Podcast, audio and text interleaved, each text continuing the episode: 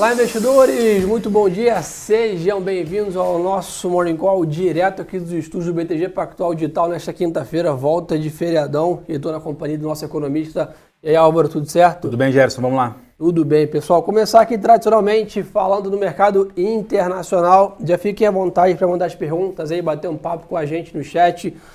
Estamos sempre à disposição aí para essa nossa troca de ideias aí final do encontro. Bolsas lá fora, até para fazer um resumo, né? Ontem foi um dia bem positivo no mercado internacional. Os índices americanos chegaram a testar novamente máxima histórica. Exato. Isso deve também né, trazer esse movimento aqui no Brasil.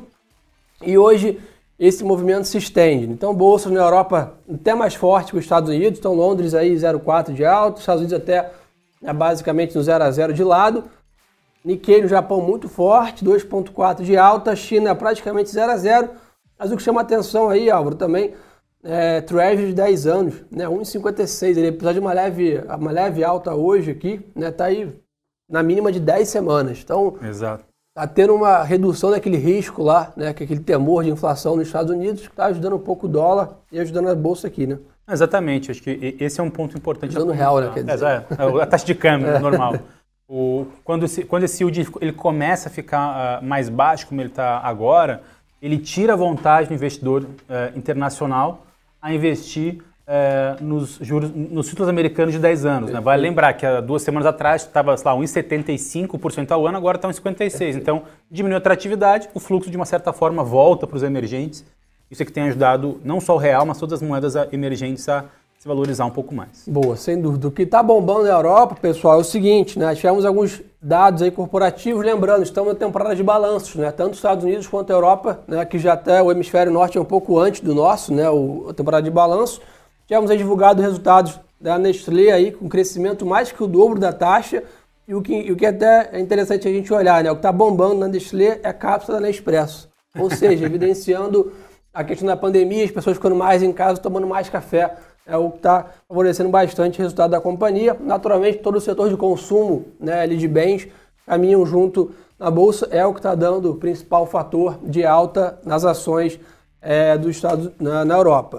Do lado positivo é isso, do negativo, lembram a história do Credit Suisse, né, com a Asset Archegos? Isso aí, o Credit Suisse colocou aí 252 milhões de francos suíços de prejuízos no segundo trimestre de 2021 ligado a essa falência, a implosão aí desse family office Astros, que Exato. deixou esse prejuízo dentro do Credit Suisse e além disso já avisou que estima um impacto de 600 milhões de francos suíços para o próximo trimestre em relação ainda a esse prejuízo. É isso que deixou o mercado ali, o setor bancário mais nebuloso, né, o que também prejudicou o Brasil no setor como um todo. Então atenção é para isso que está pesando um pouco.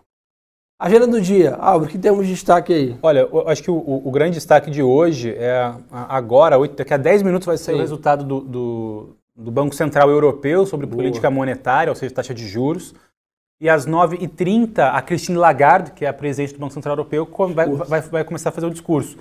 E deve ser muito em linha com aquilo que a gente já falou no início da semana, Gerson, sobre uh, o, o início do debate desses grandes bancos centrais que, olha, precisamos voltar a subir juros já que uh, uh, os Estados Unidos, o Fed ainda acha que não, não tem que subir. Né? Então, e, e, aí nessa disputa é que o DXY acaba, uh, digamos assim, caindo e beneficiando as moedas emergentes de novo, porque se o, o, o, os outros bancos centrais ali, o Canadá, que já falou que vai começar a subir juros, e a Europa fizer a mesma coisa agora, inevitavelmente o dólar vai ficar mais fraco em relação a essas moedas e pode ficar mais fraco em relação a emergentes também. Boa, corrobora com a tese aí de dólar mais fraco tá, no final do ano, que Exatamente. é qual de vocês lá, né?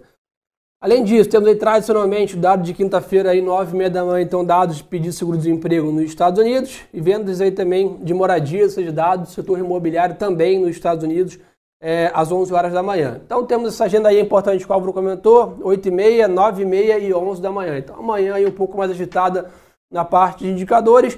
Lá fora, acho que a gente também se favorece de um pouco dessa onda positiva que veio ontem lá fora, que a gente aqui no feriado estava fechado. O WZ ontem lá fora subiu um pouquinho, 0,40 de alta. Então talvez hoje tenha algum espaço para o Brasil abrir positivo, anotando essa performance lá de fora. No mundo de commodities, pessoal, que tem para a gente comentar com vocês. Petróleo cai, né, com um aumento aí, nós tivemos um aumento é, drástico de casos de Covid na Índia, que deixou o mercado um pouco nervoso na parte de commodities. Além disso, alta nos estoques de petróleo nos Estados Unidos. Mas tudo isso aí está gerando uma queda de 0,5 né, na commodity, ainda bem firme nos 61 dólares o barril e contrato WTI. Na parte de minérios, né, então cobre e níquel em queda né, em Londres e também minério de ferro também cede um pouquinho na China, apostando aí nessa questão toda de realização de lucros, um pouquinho depois de minério chegar próximo de 180 dólares. Em compensação, commodities agrícolas em alta. Né? Estamos com perspectiva de um inverno muito rigoroso nos Estados Unidos, Exato. o que está levando o preço do milho também né, a subir bastante é, é, é, no mercado futuro. Então, isso está favorecendo café, milho, soja, farelo de soja, todas as commodities agrícolas em alta, o que favorece um pouco o Brasil também. Nós somos um país produtor e exportador de commodities agrícolas, é um dos principais do mundo, favorece a nossa balança comercial aí Exatamente. É, nessa questão. É, em relação a, a indicadores, uh, você comentou bem, lembrou o dado aí dos Estados Unidos, mas de fato, né, no Brasil hoje, nenhum indicador também significativo da parte de economia. Só semana que vem pode ter uh, alguma coisa. Uh, amanhã, por exemplo, no Brasil também nenhum indicador relevante. e amanhã nos Estados Unidos, ah, de, você falou bem, vendas, vendas de casas existentes também, né, às 11 Sim. horas da manhã. e amanhã tem PMI também nos Estados Unidos, né, as prévias de PMI e vendas de novas casas. Acho que Estados Unidos traz mais indicadores, bancos centrais, uh, hoje Europa, amanhã Rússia, né? então política Perfeito. monetária volta a ficar no radar. E aqui no Brasil é mais essas questões políticas mesmo, né? que vai ter uh, hoje o último dia para o Bolsonaro sancionar o orçamento de 2021. Isso também pode criar algum tipo de, de fato novo, talvez assim, se tiver alguma mudança. alguma mudança no meio do caminho. Provavelmente não, porque já está tudo acordado né? É, com, com, com o Congresso. Mas uh, fica a expectativa da, do Bolsonaro efetivar essa sanção do orçamento. Perfeito. Aproveitar que você puxou o gancho, vamos falar de Brasil. Então, o Brasil tem dois grandes tópicos para a gente monitorar. O primeiro foi esse que o Álvaro falou da sanção aí da, do orçamento. E o segundo, né, temos a fala do presidente Jair Bolsonaro na cúpula climática. Exatamente. Então, esse é um, Às 9 um ponto horas, importante né? para ficar de olho. Né, quanto, o, qual vai ser o discurso do presidente, né, provavelmente o Brasil sempre questionado em relação é. às medidas, a Amazônia, etc. Vamos ficar de olho nisso são os dois grandes fatores é, importantes enquanto o mercado está aberto. Já com o mercado fechado, nós temos o Roberto Campos Neto participando de um evento aberto, então pode ter uma declaração em relação a juros, mas já no final da tarde. Então vamos ficar de olho nisso. E outro ponto, leilão do Tesouro hoje? Então um dia de ajuste depois de feriado e leilão novamente, o Tesouro rolando sua dívida aí. Exatamente. Vamos sentir aqui com o mercado, mas acho que essa redução da vol lá fora, né, na Treasury, tem ajudado o nosso tesouro aqui a rolar melhor ah, também sem dúvida, sem dúvida. as suas dívidas. Na pandemia, o que temos para comentar aqui? Né, os números vêm apresentando uma queda aqui no Brasil, né, ontem 3.153 mortes, estamos né, se afastando daquele número próximo de 4 mil mortes diárias, a curva começa né, a dar sinais, o Léo lá da equipe do Álvaro Exato. tem enviado para a gente todos os dias é, os números. Cinco estados tiveram queda de mais de 25% né, do número de mortes, ou seja, o Brasil começa a reduzir a curva né, de casos, a vacinação segue avançando. É, é, aqui no Brasil, o governo negocia mais de 100 milhões de doses também da Pfizer. É, ontem, Butantan voltou né, a produzir vacina, recebeu insumo para produzir 5 milhões de doses. Então, o que tudo indica aí, Brasil chegando próximo de 50 milhões de doses nas próximas semanas. É, isso aí é uma, é uma notícia muito boa. O que preocupa o mercado, acho que é, em relação à Covid, é mais a parte internacional mesmo, né? Porque a Índia está tá numa, um pico. Tá, tá, numa ascensão muito grande de novos casos. Uh, isso pode trazer algum tipo de, de preocupação global. Mas, como você comentou, o Brasil ainda está com um número de casos elevados, mas em queda. Né? Então, o importante é você ver essas médias móveis de uma semana, duas semanas, o Brasil, até que enfim, começou a ter queda tanto no número de novos casos quanto de óbitos. E com vacinação acelerando, né? Você tendo uh, uh, boa parte da população americana e europeia vacinada, tem um excedente de vacinas no hemisfério norte e começa a escoar para o hemisfério sul, então isso é positivo. É, inclusive, né, no início da semana, né, o Joe Biden liberou vacinação para qualquer idade nos Estados Unidos. Exatamente. Então, os Estados Unidos já está muito avançado aí né, nessa questão. Então, a ideia é que a gente sobre, né, tem um excedente de vacina para o hemisfério sul nessa questão. Na parte corporativa, as notícias de destaque são, tá, a loja americana já anunciou a compra do grupo Unic.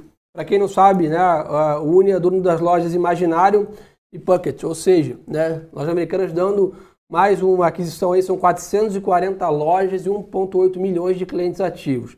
Acho que é importante ficar de olho nisso. A loja americana esteve, performou muito bem recentemente, quando fez o seu follow-on. Então o mercado está de olho nessa questão. Na parte de mercado de capitais, Rap Vida precificou em 15 reais a oferta subsequente de ações, que movimentou 2,7 bilhões de reais, e a Lupar definiu em 25 reais o seu valor por unit, que totaliza quase 900 milhões na oferta. Então é, o mercado de capitais segue caminhando. Aquecido, né? Então vamos ver como que o mercado se comporta em relação a isso. Vamos ver o que a turma quer saber aí, Álvaro. Vamos pessoal lá. tá em dúvida? Então, de grandes notícias eram hoje isso. Vamos ver o que o pessoal quer saber. Gerson, B10 pagam dividendos? Pagam sim. É, vamos ver mais o que a pessoa quer saber. É, construção civil continua em alta. Eu acho que estamos vendo, inclusive, o noticiário aqui né, da, da Helb formando uma queda de 8,4% nos lançamentos do primeiro TRI. Acho que ainda é um semestre complicado para o setor de construção civil, é. mas o que a gente comentou aqui, né, de, de olhando para frente, boas notícias de vacinação, queda na ocupação da UTI, e queda também no número de mortes, mostra talvez um segundo semestre mais forte. Né? Então acho que tem espaço para um, recuperação de construção civil, shopping center e aviação no segundo é, semestre. Né? É, é, é, é, difícil agora ficar tranquilo, digamos assim, com esse setor, mas a gente sempre tem que olhar para frente. Né? Acho que a expectativa é o que você falou, Gerson, é a reabertura do comércio. Isso deve favorecer uh, a ocupação de lojas comerciais, de, de, de, de galpões logísticos e tudo mais. Isso também tem a ver muito com taxa de juros. Né? Se a gente tiver o orçamento aprovado, a, a CPI da Covid não tiver nenhuma, nenhuma grande surpresa, a gente voltar a falar de reforma, o juro longo pode cair. Quando o juro longo cai, a gente sempre fala que bolsa ela tem correlação com juro de longo prazo e não de curto prazo. E um dos setores que mais é sensível a esse juro de longo prazo é o setor imobiliário. Né? Então, aí está um drive importante. Pessoal perguntando aqui é, a questão de, de commodities, JBS. Pessoal, continuamos comprados aí fielmente. Né? Inclusive, o, o Álvaro soltou uma atualização do relatório de emergente, né, que fala bastante sobre isso, commodities, né, estímulos, etc. E JBS como um todo, né, no consumo, setor frigorífico como um todo, está né, tá muito bem posicionado com preços elevados. Né, do boi, dólar forte favorece? É, só, só em 2021, vale lembrar que 2020 o commodity subiu bastante ao longo do ano, né, no segundo semestre.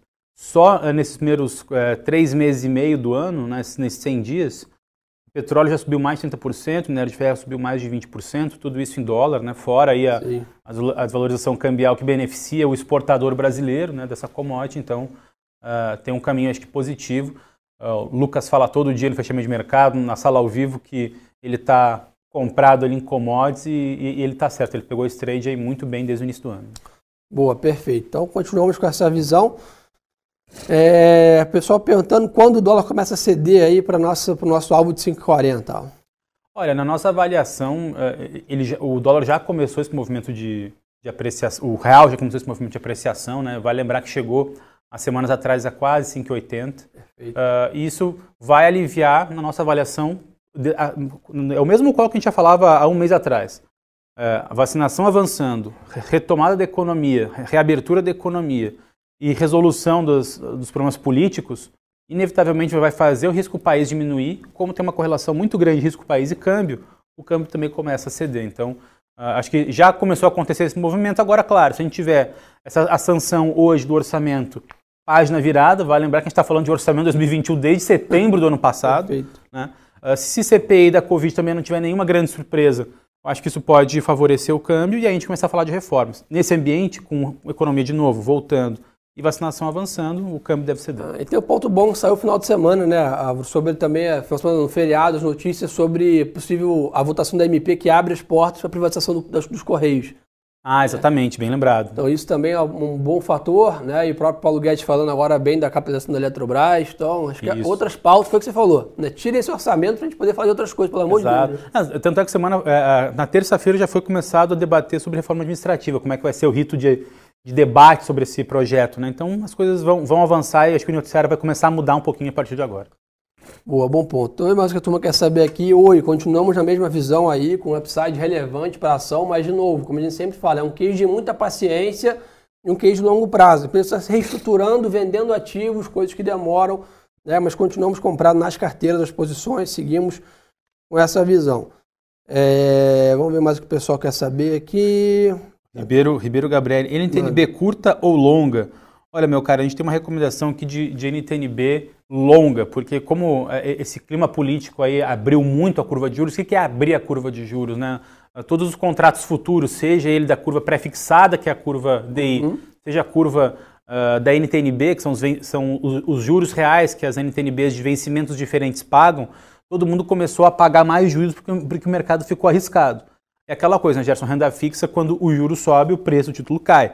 Se o preço caiu, oportunidade para comprar se a gente tiver essa, esse clima uh, mais positivo ali para daqui a seis meses, que é a nossa avaliação. Seja, vai muito em linha com quem está pensando em câmbio. Né? Ou seja, se você está com uma visão de câmbio ah, que vai chegar a 5,40 ou 5,30, você, você então está querendo dizer que o risco vai ficar menor. Né? Por isso que o câmbio vai, vai, vai apreciar. Se o câmbio vai apreciar, o risco vai ficar menor, faz sentido você comprar uma NTNB mais longa, que tem mais um pouco mais de risco, um pouco mais de volatilidade mas com uma queda menor da taxa, você ganha uma variação maior do preço do título. Então, Boa. NTNB longa é minha recomendação. Pessoal perguntando aqui de Petrobras, acho que tivemos uma boa sinalização essa semana em cima do papel, né? acho que tem aí um upside relevante, o papel voltar aos patamares ali pré-crise, né, de troca de presidentes, acho que né, tem, tem tudo aí, petróleo bem comportado nesses 60 dólares aí o barril, acho que continuamos aí, tá nas carteiras, deve seguir aí um dos cases é, o gringo voltando aí talvez Exato. no segundo semestre e Petrobras volta é, ao foco, tá?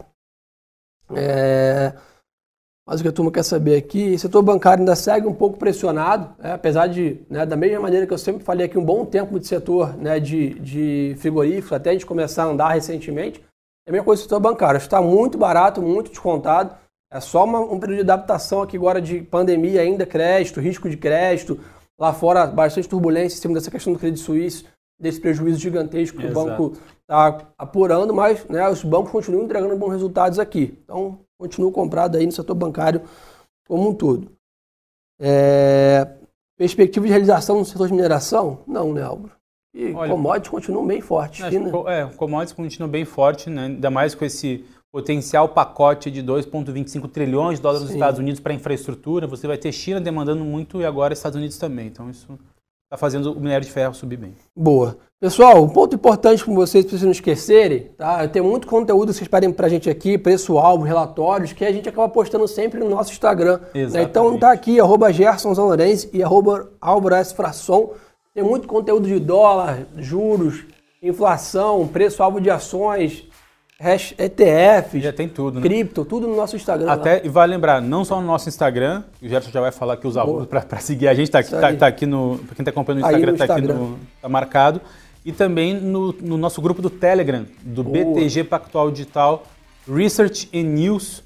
Está lá todos os relatórios de todo o time, de, lá no meu de economia, do Lucas de trade, do Ricardo de ações, do Daniel de fundos imobiliários, do Odilon de crédito privado, fora uh, toda a parte de notícias aí em tempo real também uh, do grupo do Telegram. Super importante, todos vocês acompanharem. É gratuito, lá você é tem é acesso é na palma da sua mão, Todo todos esse conteúdo aqui nosso é gratuito e feito com muita curadoria. Exato. Né? Então tudo que a gente fala aqui, posta no Instagram, posta no... Faz hoje, aí, quinta-feira, vamos gravar podcast. Exato. Então assim, tudo que a gente faz, pessoal, tem muita atenção e cuidado com o que chega aí aos seus ouvidos, aos seus olhos. Então a gente tem aí todas as maneiras para vocês é consumirem conteúdo.